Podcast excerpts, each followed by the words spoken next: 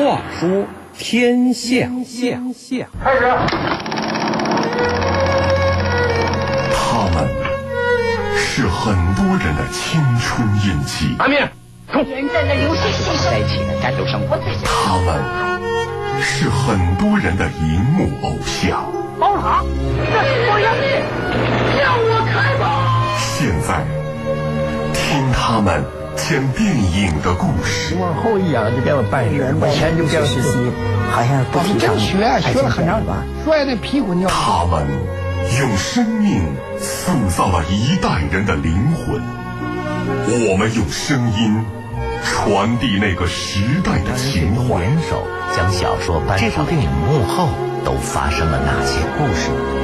罗宾为您带来由中国传媒大学崔永元口述历史研究中心支持制作的电影传奇，敬请收听。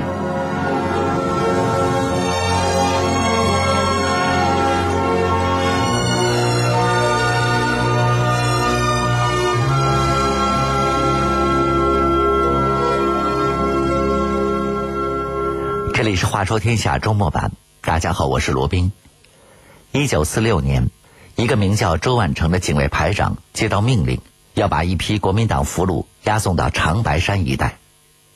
在敌强我弱的一九四六年，押送俘虏的队伍一路上一定经历了让周排长记忆深刻的事情，所以过了十几年，当他已经不再是排长的时候，还把这一段亲身经历写成了一个电影剧本。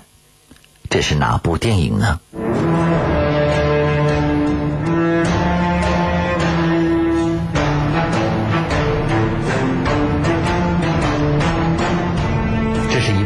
当时的电影人拍手叫好的剧本。导演为了让剧情更精彩，又对剧本做出了哪些大胆的改编？这种改编引起了多少争议，又引发了多少灾难？拍出的成品剧情到底有多复杂？罗宾为您带来电影传奇系列之《逆风千里》。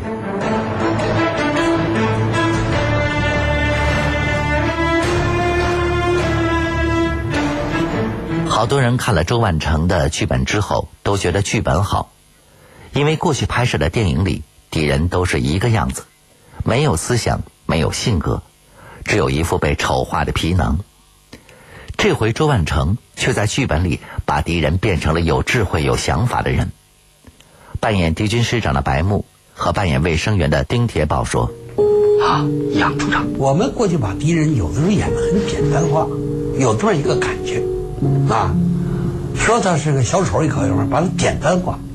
我这个戏倒是啊，在这个特定环境底下，还是把国民党这批敌人呢，不是轻，还是仔细对待。”石总有什么吩咐？那边，哟，正因为他们国民党的这些军官也不是脓包，也是这个很生动，也是这个各有其貌的。那么也反衬了我们解放军的这个每个人的人物形象哈。从我们的指导员呐，到排长啊，到战士啊，而且呢也是人各有貌。看来一切都很顺利。珠江电影制片厂也确定下来，要把这个剧本搬上银幕，名字就叫《逆风千里》。电影确定要拍，剧组也就成立了，导演是方黄。方黄一九三八年就参加了新四军，进过上饶集中营，算是老革命了。他的女儿袁小柳说：“他这部电影呢，就在厂里头几个主要的厂长，特别。”呃，大力的推推荐，认为比较成熟的一个剧本。呃，那爸爸就那时候就说了，是否能够请作者来改一改，这就是再来搞一搞。老革命方黄是个非常有想法的导演，他想要通过表现敌人的厉害来突出解放军的强大。他还把这部电影定位为惊险样式的电影，要突出惊险，就要强化矛盾。祝英场编辑室主任谭军也是一个老革命。看完分镜头剧本，他在艺术上提出了自己的看法。谭军说：“他为了抓戏，啊，为了不那么平淡，加强了国民党的调皮啦、捣蛋啦、抵抗啦，加强了这一方面的动作。我就说，你你这样这个离开了原来文学本，夸大了国民党的这这军官的这些力量啊啊！相形之下，我们这个解放军的英雄形象就受了影响了。两种不同的意见针锋相对。针对电影拍摄的研讨会也一次一次召开，大家的目的只有一个，想要把电影拍好。谭军说：“我就把我对导演的分镜头、剧本这一方面的缺点提出来，向剧本副厂长沈荣同志提出来，两个人干起仗了。”他坚持认为导演这样就可以，我认为这样的就是有损了我们这个解放军的英雄形象。后来呢，这个因为这个剧本呢，党委把我调走，当艺委会主任去了。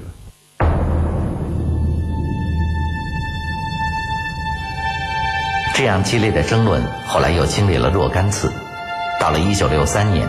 电影终于开拍了。疯狂执着地认为，要表现解放军的强大，就要表现敌人的厉害。那么，该怎么表现呢？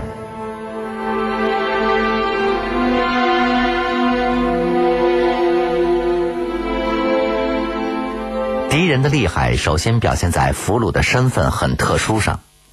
他们中的大部分都是国民党的高官，最大的是一个师长。而执行这个押送任务的，只是解放军的一个没有重型装备的排。扮演解放军骑兵连长的刚晓光说：“这就是敌人自称为千里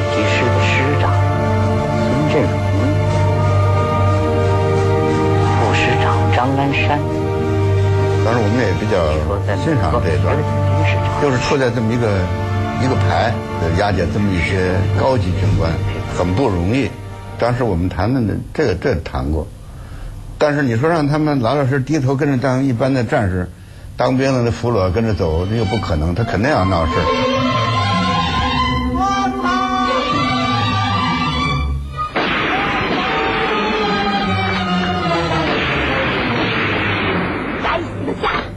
闹事是肯定的，而且事情得闹大。这不，方黄一开始就让俘虏跑了一个。确实得让他逃跑，得让敌人知道押送队伍的去向，还得让没有逃跑的团结在一起，里应外合，给解放军战士们押送俘虏制造大麻烦。扮演卫生员的丁铁宝说起国民党的师长时说：“要拖住他们。他那个哥哥不是个军长吗？他就想着他哥哥还会来救他的。”斗争开始了，敌军师长是俘虏队伍里的核心人物。他不动声色，却足智多谋。于是俘虏们开始捣乱，有人故意留下记号，暴露押送队伍的行踪；有人装病，想要拖延时间。演员刚晓光说：“他刚才还好好的，突然说肚子疼，他怎么也不肯走了。”我们也当时也讨论过这些问题，就说怎么样是这个道高一丈的问题，大家都都都很认真的、真实去去解决这些问题。当然，敌人的小把戏逃不出指导员的眼睛，骑兵团很容易就被引到了岔路上。下面要解决的是那个为了拖延时间装病的副师长。哎妈！哎，干什么？不行了！哎呦，再闹我把你扔到江里！哎呦！哎哎哎！要么你杀了我，反正我有病不能走了。你不想活了，那还不容易？哎，你还拿死相？从病人嘛，何进。最辛苦的还是导演方黄，他要最大限度的表现出道高一尺，魔高一丈。于是他设计了一场解放军战士和敌人面对面交锋的戏。解放军指导员让同是俘虏的国民党军医去给副师长看病，扮演军医的宋德旺说：“指导员叫你给他检查一下。”叫我，因为我感觉呢，做个医医务工作啊，要凭着良知啊，这个医德。我看他不像有病。扮演副市长的马毅说：“那副部长给他一个眼神，你他妈你要说说了，我老子宰了你。”就这样，他就不敢说。宋德旺说：“他两眼就憋视着我，搞得我当时啊满头虚汗。”不用着急，指导员叫来了一群手拿棍棒的老乡。好，让我来给你治治病。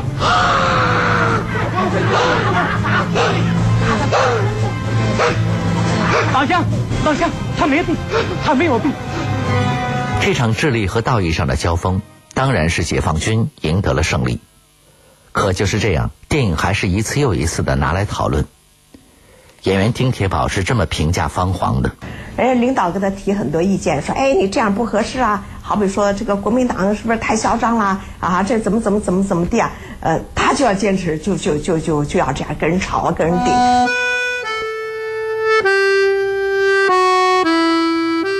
倔强的方黄认定自己对艺术的看法，电影的拍摄就在被质疑和被肯定中反反复复。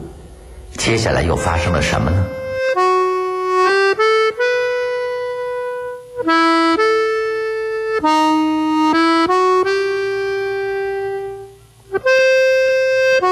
电影要表达的意思，方黄很明白，是要表现解放军的强大。但是电影却是被作为反面教材供应的。影片之前被加上了反革命影片的暗语。本片的制片陶艺说：“在全国放映的时候啊，它前面有个前言呢，很需要详细一个前言批判。就放这个片子之前，他先放这个前前言，就这部影片是怎么怎么样一个性质啊，怎么样成反革命影片呢？”这个时候，在艺术上和方黄有过不同意见的谭军也被推了出来。谭军说：“即使拍出来，我也不认为他是毒草，就到处传言我是反对逆风千里的这个英雄啊，就就。”我不反对逆风千里，啊，我也没承认过，我就是反对逆风千里，这是事实的真相。对于电影的批判，谭军有些不知所措，方黄也有些不知所措，就像他拍电影拍到一半的时候，也感到过不知所措。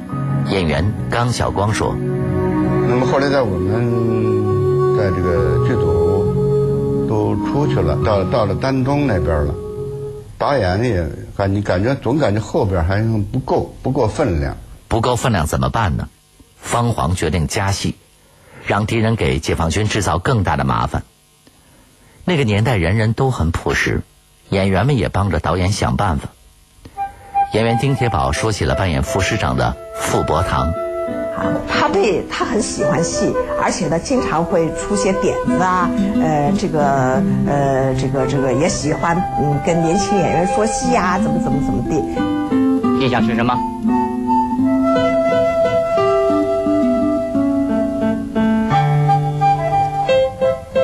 我想吃只鸡，哪儿买鸡去？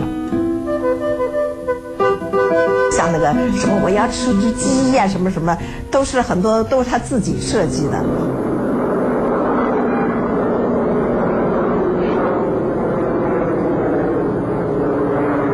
要是以为敌人只是想捣捣乱，那就错了。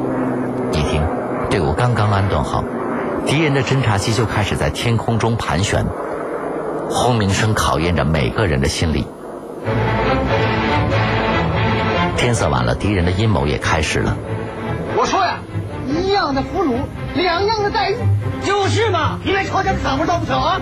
战士季鹏飞负责看守单独关押的师长周振荣，但是另一个屋子里的俘虏们的挑衅，却让他终于沉不住气了。哎呀，糟糕糟糕！你们，你们这不是故意捣蛋吗？这怎么能说是捣蛋呢？打了碗鸡蛋汤算什么？我们可以赔吗？啊！你们这是太别闹你太不像话！再闹，我把你们捆起来！侦察机仍然在天空盘旋，战士季鹏飞却离开了岗位。即使指导员及时赶到，小分队的位置还是暴露了。发现了小分队的位置，敌人的骑兵团又出动了，他们围追堵截，把小分队逼进了一个叫葫芦套子的村子。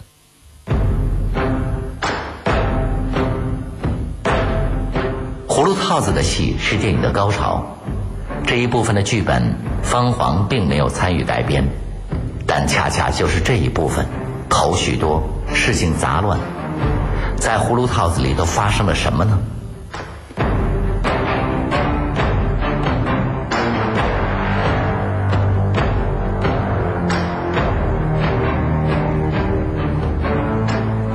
报告指导员，我是二十九个三一八连七班长于子庆。路上多给他照顾我们。这个于子清就是电影开头逃跑的敌人特工处处长，他假扮解放军混进了小分队，同时反攻的复仇军也冒充老百姓混进了小分队。善良的国民党军医被杀死了，俘虏们已经占据了上风，小分队不知不觉陷入到了敌人的包围圈中。这个牌已经给我们包围住了，今晚十点。我们后面追击部队来突然袭击，抢救你们回去。他们离这里多远？二十里。待会儿我就要回去了。拍着拍着，方黄有些困惑了。敌人过于强大，方黄为自己设计了走不出去的葫芦套子，怎么办呢？方黄冥思苦想，他决定来个反间计。这个反间计说来话长。先抓住混进来的复仇军，利用他贪生怕死的弱点，诱骗被俘的师长下达敌人骑兵团进攻葫芦套子的命令，然后让解放军骑兵班长冒充复仇军，把敌人骑兵团引到解放军布下的陷阱里。演员刚晓光说：“你以地下复仇军的身份，把这封信送到前面堵双路渡口的骑兵是。这这段信实际上是在那临时抓起来弄拍的，当时。”我感觉导演也没有好好想一想，这个人物形象应该怎么去树立。当时我个子又矮，那个骑兵连长个子又高，一提溜就把我提溜起来了。他妈为什么不早说？嗯，我早就想跟你说，他就带队伍老往前跑。你说什么？是，我感觉好像当时我就感觉，我不管怎么说，我还是解放军的这个骑兵班长，一下给我提了起来了。我感觉好像处理上不应该这样处理。不管怎么说，我们的骑兵班长还是把敌人引到了解放军的包围圈里。进了包围圈的敌人也就不堪一击了。走走走啊！抓住了敌人特工队长，粉碎了敌人的计谋，还通过假枪毙的设计，让敌人放弃增援营救部队。这些都是方黄为了表现解放军的英勇而设计的。经历了磨难，队伍走出了葫芦套子，最后把俘虏们胜利的押送到了目的地。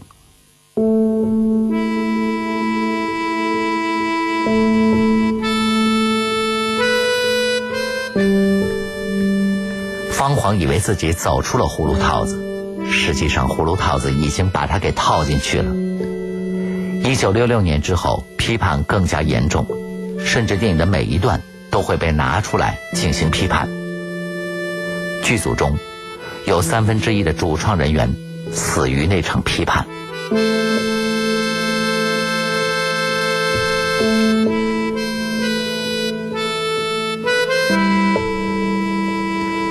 不过，方煌一直活到了二零零三年，活到了八十八岁。活到了他看到逆风千里被平反的那一天。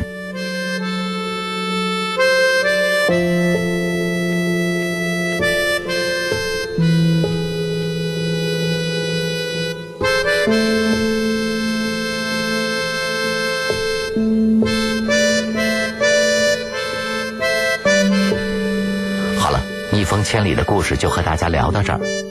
这里是《话说天下》周末版，我是罗宾。下周六晚上十点，我将继续为您带来电影传奇。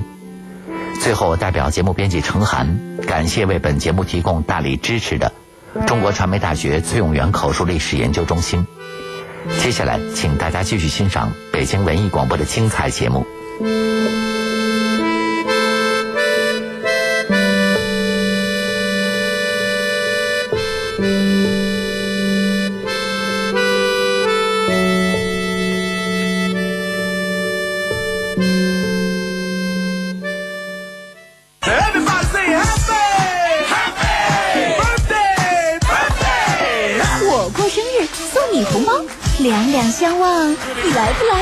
四月一日，北京文艺广播二十二岁生日当天，参与我们出发吧，乐享生活，知道不知道？于情于理，吃喝玩乐大搜索，武当直播节目，关注文艺广播官方微信，激情互动，快乐无限，现金红包摇不停。中国音，中国音。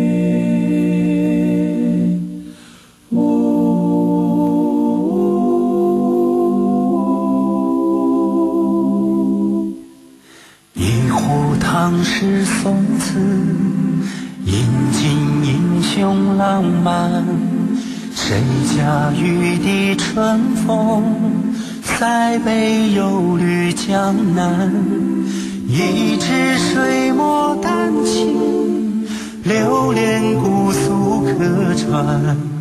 烟雨缠绵悠悠，篷船红灯照平安。一曲梨园余音，不朽时光惊艳。